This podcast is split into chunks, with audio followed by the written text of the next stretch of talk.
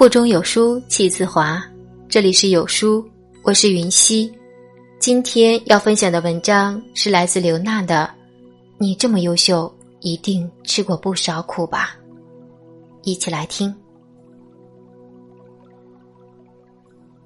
相识十年的朋友给我讲这样一件事：前几日，他和一群文友相聚，谈到大家都熟悉的另一位文友。说起那文友新近出版的一本新书，一时间气氛很诡异。他现在很火啊，听说百岁一年就有好几十万。出名后，他在一所高教当兼职老师，据说又读了本校的博士，为转正做准备呢。步步为营，精明厉害。一位文友羡慕嫉妒恨地说：“哼，他有什么好羡慕的？还不是沾他现任老公的光。”第一个老公没本事，她不和人家过了。后来又嫁这个老公，据说背景很厉害。女人啊，读再多的书，也不如嫁一个有本事的人。另一个文友不屑讥讽道：“他的书写得好吗？可惜我一本也没看过啊，哪有那个闲工夫？与其浪费那个时间，不如出来和你们喝酒扯淡。本人不喜欢和优秀的人玩。”另一位文友讨好大家的说。就是就是，哈哈哈哈！一桌子人心满意足的笑了，举起酒杯一饮而尽，就像庆祝嫉妒的胜利，也像致敬抱团的失意。唯独我那朋友没有附和诋毁，也没有举杯畅饮。他缓缓站起来，用尽量平和的语气对一大桌子人说：“不是这样的，你们说的那位文友，我认识他二十年了。”他的第一任丈夫是他大学同学，他俩恋爱五年，结婚七年。她从没有嫌弃男人没本事，反而是男人在婚后出轨还家暴。我见过她浑身的伤，也陪她去派出所报过案。三十一岁那年，她离婚，带着儿子独自生活，没有地方住，一个人在棚户区租房，在阴暗潮湿的储藏室支张书桌，一边给杂志社编稿。一边熬夜写了三部小说。三十六岁那年，她才认识现在的丈夫。那时她已经小有名气，一篇千字文就能挣两三千的稿费，而她丈夫不过是企业一名普通员工，月薪不过五六千元，丧偶还要养育两个孩子，没有什么本事，负担也不比她小。孩子大一些后，她把更多精力投入到读写上。读研读博，写文写书，到高校任教。那是一次写作分享课后，学校领导对他很是赏识，邀请他去讲全媒体时代的写作课。前几天我们才见过，他刚刚四十岁，因长期劳累已患好几种慢性病。他这两年是挣一些钱，但都是拿命换来的。朋友说完后，一大桌子人才尴尬地说：“原来这样啊。”我们和他不熟啊，而一开始说风凉话的那几位只好假装埋头吃饭，连眼神都不敢和朋友对一眼。人们总是惯于对遥远陌生的人抱有善意，而对身边亲近而熟悉的人充满妒忌，然后无事生非的去诋毁那个比自己优秀的人，用心中的恶意掩饰自己从不努力的失意。其实那些闪闪发光的人，不过是经历了足够长的黑夜。同学群里有人爱拿混得好与差说事儿，同学张堪称群里混得最好的一个人，创业成功，身价上亿，开有三个工厂，手下员工千余人。回老家就为同学小聚时，贾同学说：“上学那会儿他不显山不漏水，学习成绩也很一般啊，没想到。”这小子这么钻营，乙同学接枪。嗨，不是咱不努力，是咱没那好运气。人家媳妇儿家里有本事，老丈人是做企业出身，背后有人罩着，想挣钱还不容易。丙同学附和：现在企业家都是人前辉煌，人后凄凉。别看他今天怪排场，明天是成老赖还是蹲监狱？不好说呢，就是就是吃菜吃菜。酒精催化了妒忌的快感，聚会加快了谣言的扩散。有谁还会在意那个混得最好的人，曾在八岁时就没了亲娘，穿着补丁落补丁的衣服，靠亲朋的救助才读完高中？高考时，为减轻父亲负担，他放弃昂贵的理工大学，去读了二本师范院校。为挣生活费，他大学期间就开始创业，把校外的小商品倒腾到校内赚差价，才勉强填饱肚子。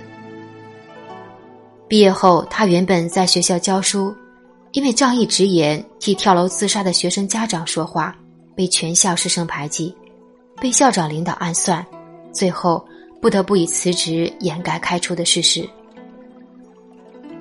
刚开始创业时，因选错了项目。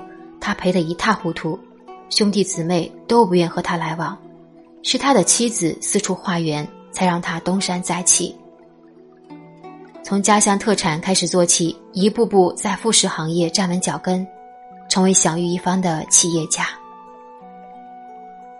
从不在同学群里谈过往的他，曾和我分享这样一段话：所谓光辉岁月，并不是出人头地后闪闪发光的日子。而是无人问津，甚至有人落井下石时，你对命运的抗争，对梦想的偏执。我曾回复他：“是的，每一个优秀的人都有过一段沉默的时光，所以不必逢人就说自己多么坚强。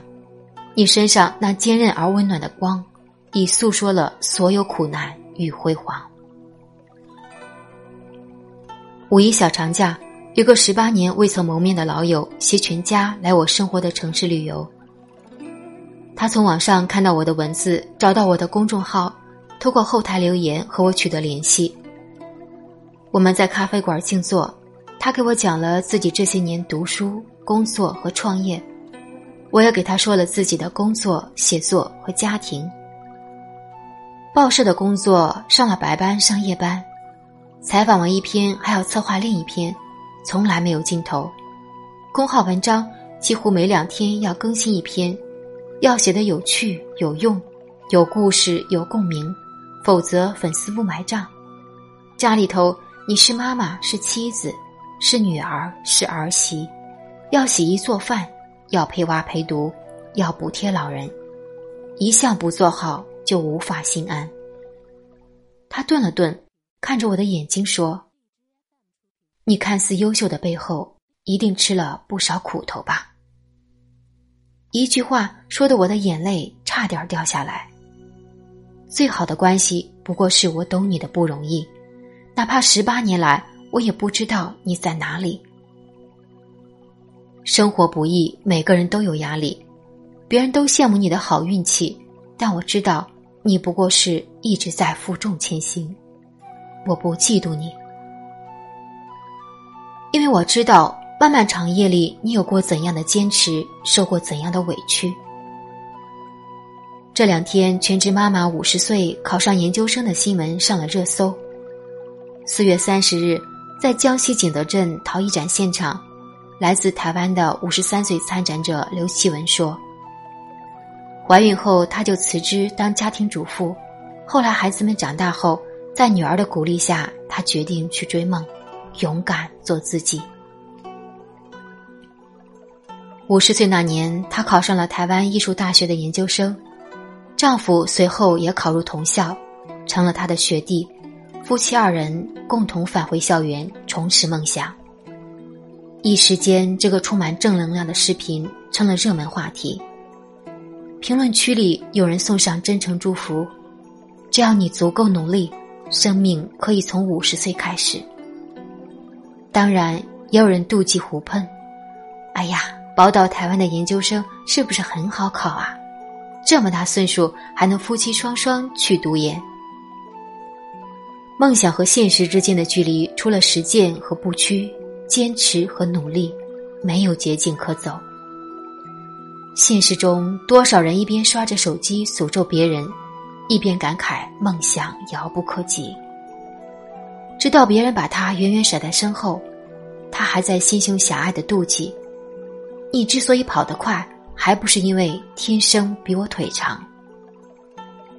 而优秀的人不过是在他躺着享福时砥砺前行，在他贪图省事时反复实践，在他胡吃海喝时坚持锻炼，在他选择放弃时重振旗鼓。所以，在他满腔焦虑时，人家才能生活的丰盛有趣。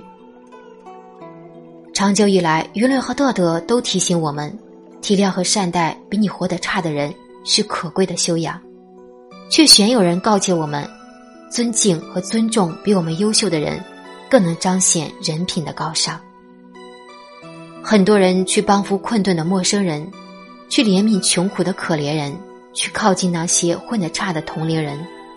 却对身边那些优秀的人以谣言相赠，以诋毁相伴，以妒忌相待，以疏远相中。我们看不见他们比自己强，见不得他们比自己好，瞅不得他们比自己美，甚至要不得他们比自己幸福。我们集体对身边优秀的那个人嘲讽诽谤，把人家的成功和辉煌都归咎于背景和时运。唯独看不见奋斗和努力，进行抱团打击、合伙攻击、恶意重伤。殊不知，这么做的同时，也让自己在抱怨和妒忌中远离成长和梦想，戾气横生，怨气冲天，逐渐被生活抛弃。所以，如果可以，请用善意看待身边那个比你优秀的人。在别人集体诋毁他、妒忌他时，记得替他说一句：“我想他这么优秀，一定吃过很多苦头。”因为那一刻，你不仅仅在为他鸣不平，也是在为努力证明。在这碎片化的时代，你有多久没读完一本书了？长按扫描文末二维码。在有书公众号菜单免费领取有书独家引进外文畅销书四本，附中文讲解。好了，这就是今天跟大家分享的文章，不知你是否有所感悟呢？欢迎你在留言区抒发感想，我们明天见。